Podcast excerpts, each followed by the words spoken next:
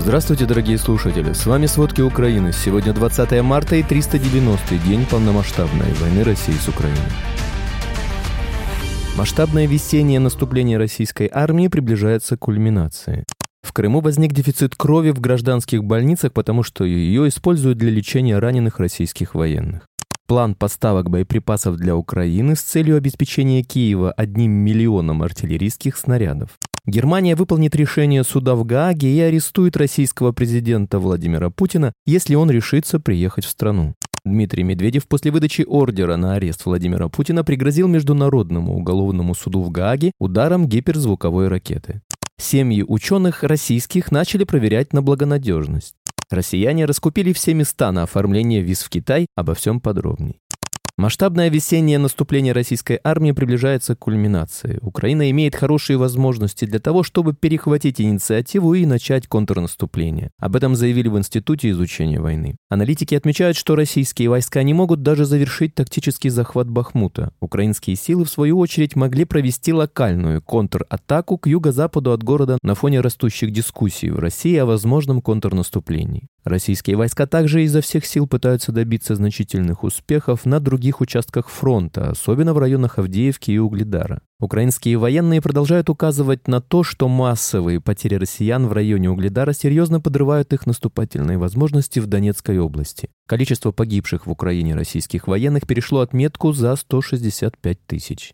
Российская армия ударила из РСЗО «Град» по жилому дому в Запорожской области. В результате обстрела есть погибшие и раненые среди мирного населения. Об этом в воскресенье 19 марта сообщили в пресс-службе Запорожской ОВА. Трагедия произошла в селе Каменское Васильевского района. В ОВА сообщили, что жертвами атаки стали три человека. Еще два мирных жителя получили ранения. В данный момент им оказывается медицинская помощь. Напомним, 18 марта россияне ударили ракетами по жилому комплексу в Запорожье. От взрывной волны в окрестных домах вылетели окна и повреждены крыши и фасады. Кроме постоянных ударов по гражданским объектам, армия России также продолжает терроризировать мирное население на временно оккупированных оккупированных территориях.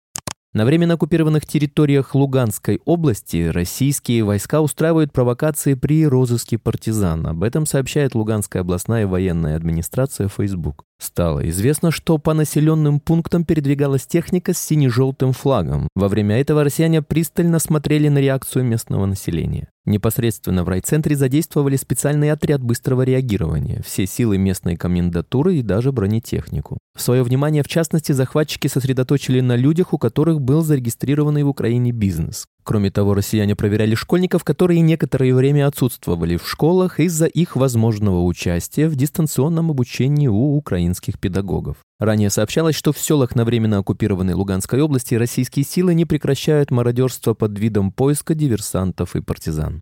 Российские силы продолжают принудительную паспортизацию на временно оккупированных территориях Украины. Так, в Херсонской области россияне угрожают мирным гражданам карательными действиями за отсутствие российского паспорта. Об этом сообщили в Генштабе ВСУ. Российские войска угрожают местному населению незаконным лишением свободы и насильственными действиями в случае отсутствия российских паспортов при последующей проверке документов.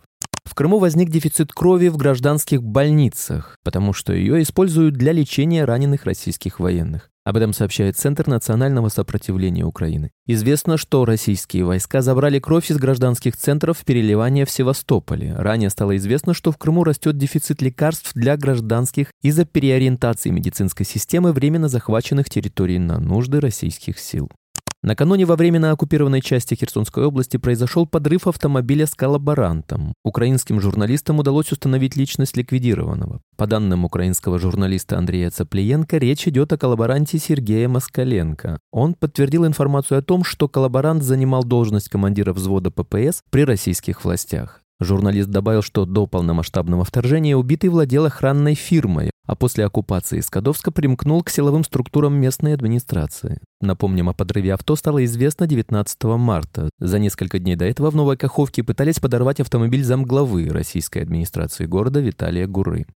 Сегодня министры иностранных дел стран Европейского Союза подпишут план поставок боеприпасов для Украины с целью обеспечения Киева одним миллионом артиллерийских снарядов в течение следующих 12 месяцев. Об этом написал журналист Радио Свободы Рикард Йозвек в Твиттер. Напомним, Эстония призвала страны ЕС начать совместную закупку боеприпасов для Украины. Такое предложение должны утвердить на саммите 23-24 марта. Правительство Молдовы планирует ввести санкции против 25 физических лиц, причастных к войне России против Украины. Об этом рассказал министр иностранных дел Нику Попеску. По словам министра, соответствующее решение уже принято, однако властям потребуется несколько недель, чтобы завершить все юридические шаги. Речь идет преимущественно о запрете на въезд в Молдову, блокировании банковских счетов или активов для тех лиц, которые так или иначе причастны к агрессии против Украины. Попеску добавил, что в будущем Молдова намерена присоединиться к другим пакетам санкций, введенным западными партнерами и странами ЕС. Согласно заключению ООН, ответственность за атаки на драмтеатр в Мариуполе и железнодорожный вокзал в Краматорске несут российские войска. Об этом говорится в докладе независимой международной комиссии по расследованию нарушений в Украине. Как отмечается, комиссия расследовала обстоятельства нападений, совершенных или вероятно совершенных российскими вооруженными силами, и пришла к выводу, что большинство атак носили неизбирательный характер, а российские силы совершали нападения с применением взрывного оружия в населенных пунктах, явно пренебрегая вредом и страданиями, нанесенными гражданскому населению.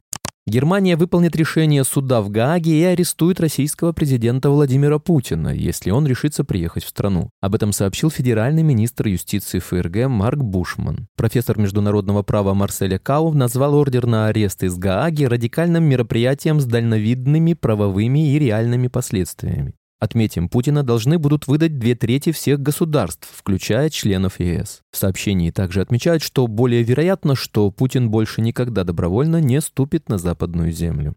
В свою очередь, Дмитрий Медведев через несколько дней после выдачи ордера на арест Владимира Путина пригрозил Международному уголовному суду в Гааге ударом гиперзвуковой ракеты. Российский политик заявил о неэффективности системы международного публичного права. По его мнению, все акты Генассамблеи, Совбеза, ООН и других институтов несправедливы. Теперь Путину грозит арест в странах, которые ратифицировали Римский статут и признают юрисдикцию суда. Это больше 120 стран. НАТО в ближайшие месяцы активизирует усилия по накоплению вооружений вдоль восточной границы Альянса. Об этом пишет Politico. Поскольку страны уже обеспокоены своими запасами боеприпасов, а Украина остро нуждается в дополнительных снарядах и оружии от союзников, существует риск, что не все союзники НАТО выполнят свои обещания внести вклад в новые планы Альянса. В издании добавляют, что этой весной военные лидеры предоставят обновленные региональные планы обороны, призванные помочь пересмотреть, как Альянс защищает 1 миллиард своих граждан. Вчера в Курской области России раздались взрывы. Российские власти традиционно обвинили в обстреле ВСУ. Об этом сообщает губернатор Курской области Роман Старовойт. В частности, он пожаловался на якобы обстрелы нескольких пограничных населенных пунктов Курской области. Напомним, в российском городе Ростов-на-Дону 16 марта вспыхнул пожар в здании пограничной службы ФСБ. В результате пожара погиб один человек и еще двое пострадали. Также сообщалось, что во время на захваченном Бердянске 19 марта подорвали жилье местного коллаборанта Сергея Гиренко. Вчера в Тульской области России упал беспилотник без опознавательных знаков. Об этом сообщили российские телеграм-каналы со ссылкой на заявление региональных властей. Инцидент произошел в Водоевском районе. Дрон якобы обнаружили между населенными пунктами Петровская и Маловель, которые расположены в 250 километрах от Москвы. Российские СМИ утверждают, что угрозы для жителей области и инфраструктуры нет. На место падения выехали все оперативные службы. Стоит отметить, что это далеко не первый случай обнаружения неустановленных объектов в воздушном пространстве России. Так, в конце февраля власти России закрыли воздушное пространство над Санкт-Петербургом из-за неопознанного объекта. А до этого сообщалось, что неизвестный дрон атаковал инфраструктурный объект на территории Белгородской области. Президент России Владимир Путин якобы совершил рабочую поездку в оккупированный Мариуполь. Об этом сообщили российские госагентства ТАСС и РИА Новости со ссылкой на Кремль. Сообщается, что в Мариуполь российский президент прилетел якобы на вертолете. Затем за рулем автомобиля, делая остановки, он якобы объехал несколько районов города, а в микрорайоне Невский поговорил с горожанами. Отмечается, что во время поездки Путина сопровождал вице-премьер России Марат Хуснулин. Он докладывал Путину о строительных работах в захваченном городе и его окрестностях. Отметим, что пока никаких фото и видеоматериалов, подтверждающих поездку Путина в Мариуполь, не опубликовано.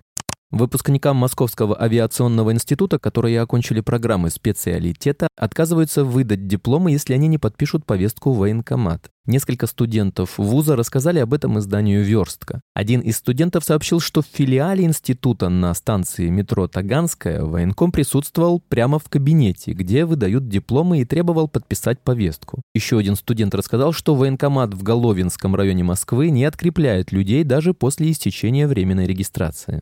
Семьи ученых начали проверять на благонадежность. Руководство Института нефтегазовой геологии и геофизики и НГГ Сибирского отделения РАН потребовало от сотрудников отчитаться, где и с кем они живут. Копию письма опубликовал телеграм-канал «Ненаучный городок». Ученые должны заполнить электронную форму с указанием лиц, постоянно проживающих с ними на одной жилплощади, независимо от степени родства и места прописки. Также им велено сообщить, в каком классе учатся их дети и есть ли в семье пенсионеры. Внесению данных подлежат все сотрудники, независимо от присутствия и отсутствия на рабочем месте, говорится в письме. Руководство объясняет необходимость сбора личных сведений геополитической обстановкой и ссылается на распоряжение правительства Новосибирской области.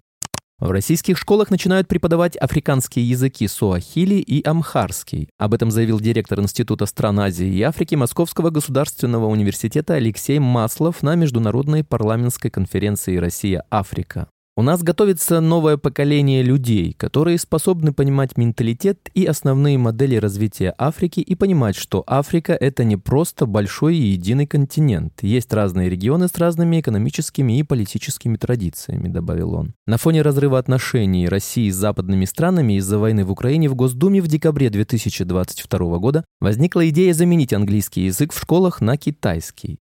Кстати, насчет Китая. Путин назвал сделкой века продажу газа в Китай со скидкой в 70%. Силу Сибири практически невозможно будет окупить из-за высоких расходов на ее строительство и низкой контрактной цены, говорил ранее партнер и старший аналитик консалтинговой компании «Русэнерджи» Михаил Крутихин. Еще в 2017 году министр энергетики Александр Новак, выступая в Госдуме, сказал, что это не коммерческий проект, то есть он не окупится вообще никогда, говорил Крутихин.